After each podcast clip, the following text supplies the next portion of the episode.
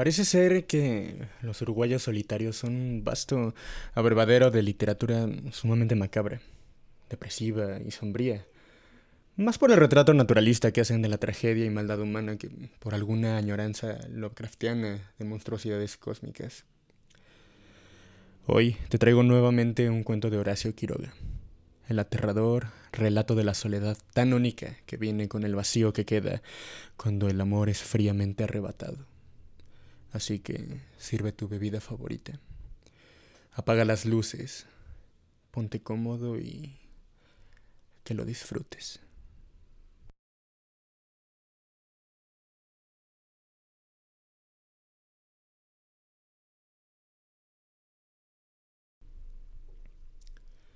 Es un poderoso día de verano en Misiones, con todo el sol, el calor y la calma que puede deparar la estación.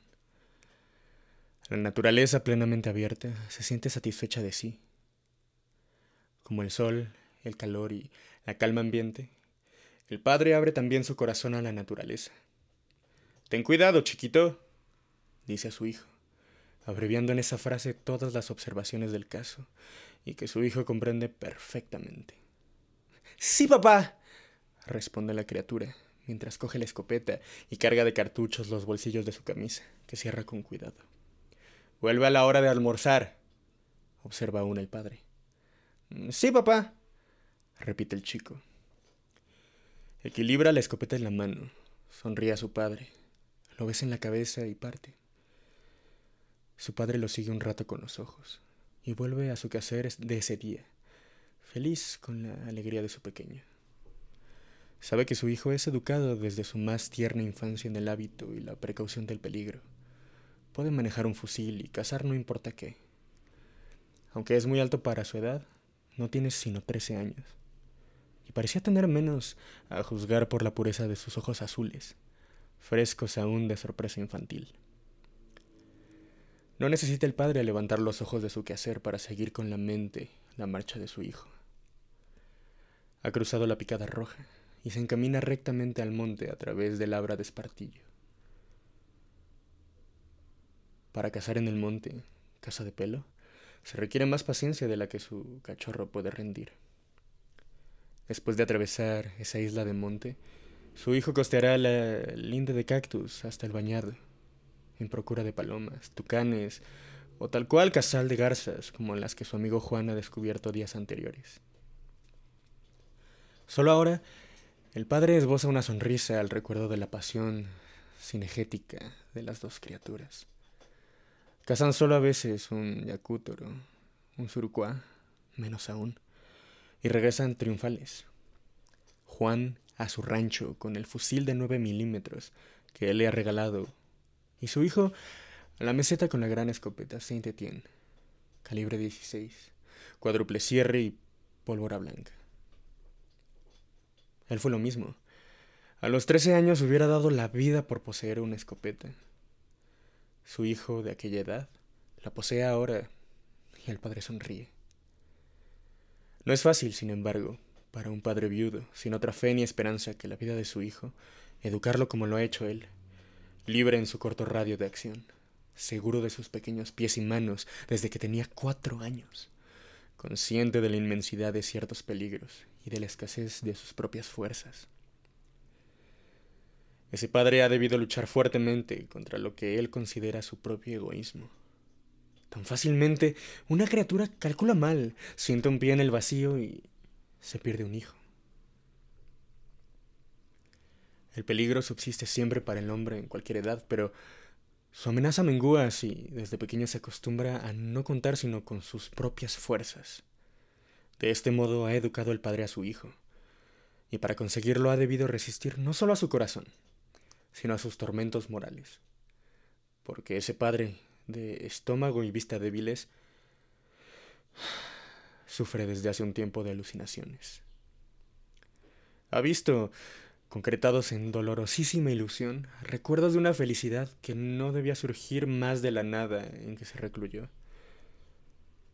La imagen de su propio hijo no ha escapado a este tormento. Lo ha visto una vez rodar envuelto en sangre cuando el chico percutía en la morsa del taller una bala de parabellum, siendo así que lo que hacía era limarle villa de su cinturón de casa. Horrible caso. Pero hoy, con el ardiente y vital día de verano, cuyo amor a su hijo parece haber heredado, el padre se siente feliz. Tranquilo. Y seguro del porvenir. En ese instante, no muy lejos, suena un estampido. La Saint Etienne, piensa el padre al reconocer la detonación. Dos palomas de menos en el monte. Sin prestar más atención al nimio acontecimiento, el hombre se abstrae de nuevo en su tarea. El sol, ya muy alto, continúa ascendiendo. A donde quiera que se mire, piedras, tierra, árboles, el aire enrarecido como en un horno vibra con el calor. Un profundo zumbido que llena el ser entero, impregna el ámbito hasta donde la vista alcanza, concentra esa hora toda la vida tropical. El padre echa una ojeada a su muñeca, las doce, y levanta los ojos al monte. Su hijo debía estar ya de vuelta, en la mutua confianza que depositan el uno en el otro el padre de sienes plateadas y la criatura de trece años no se engañan jamás.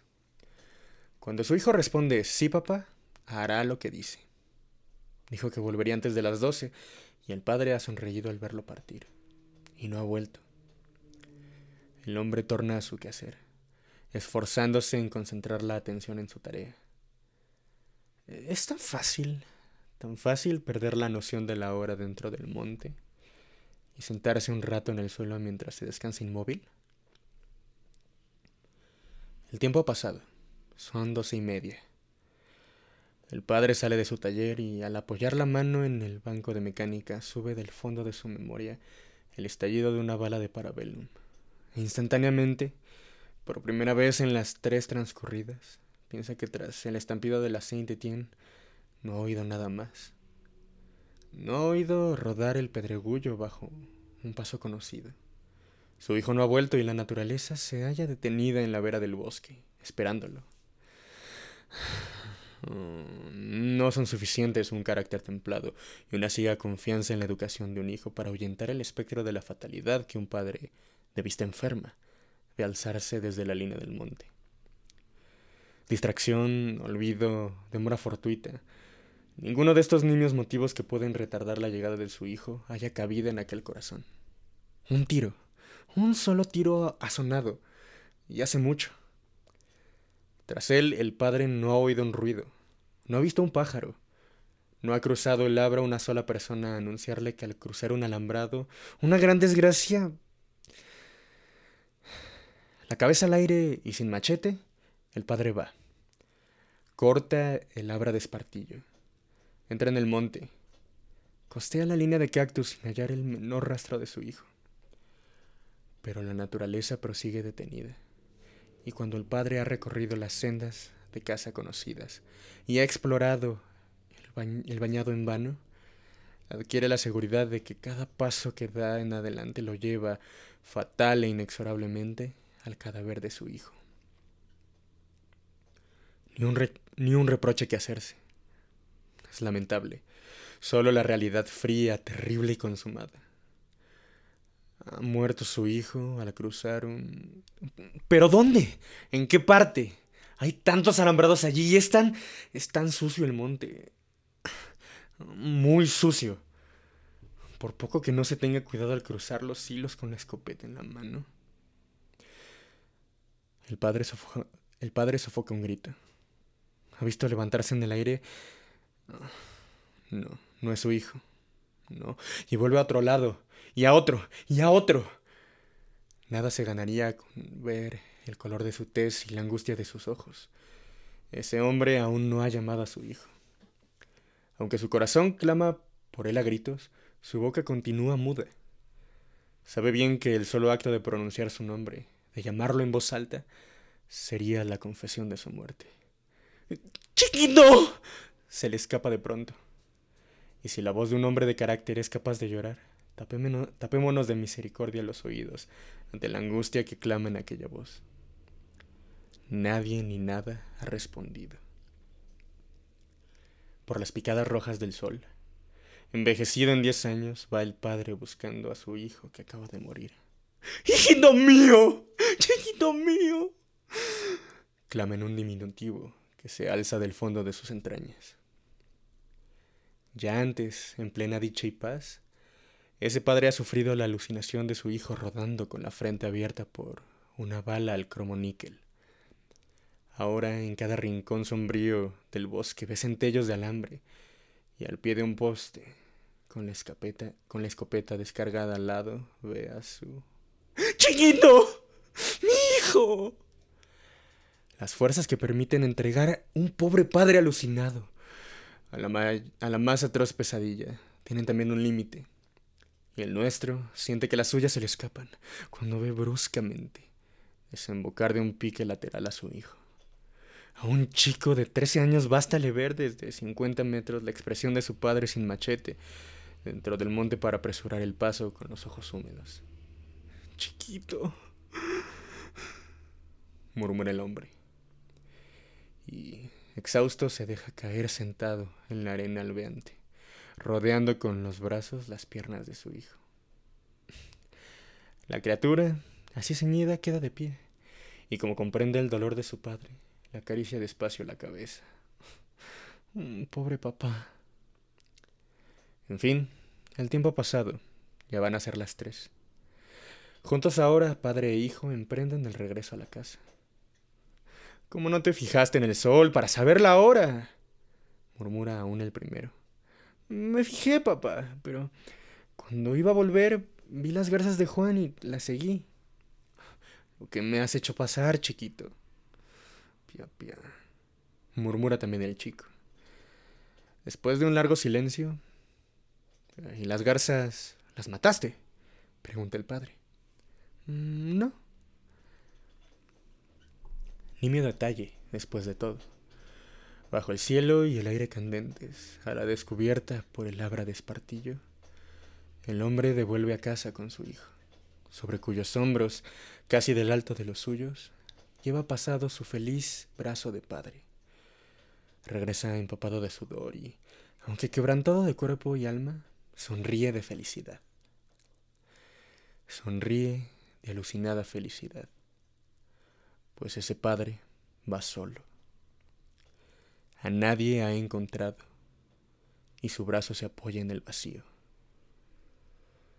Porque tras él, al pie de un poste y con las piernas en alto, enredadas en el alambre de púa. Su hijo bien amado yace al sol, muerto desde las diez de la mañana.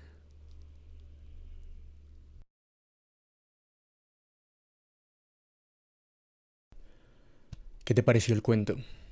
No menos que desgarrador, ¿verdad? El amor cambia la realidad, cuando llega y cuando se va. A veces convierte ateos en los más fervientes creyentes y en otras ocasiones vuelve apóstatas nihilistas a los más abnegados fieles. Las circunstancias, las casualidades y la suerte son condiciones infranqueables de la vida. La tragedia nunca es justa y la humanidad de un hombre pende de su esperanza por un mañana feliz. ¿Y tú? ¿Le dedicarás esta noche unas palabras a tu ser amado antes de ir a dormir?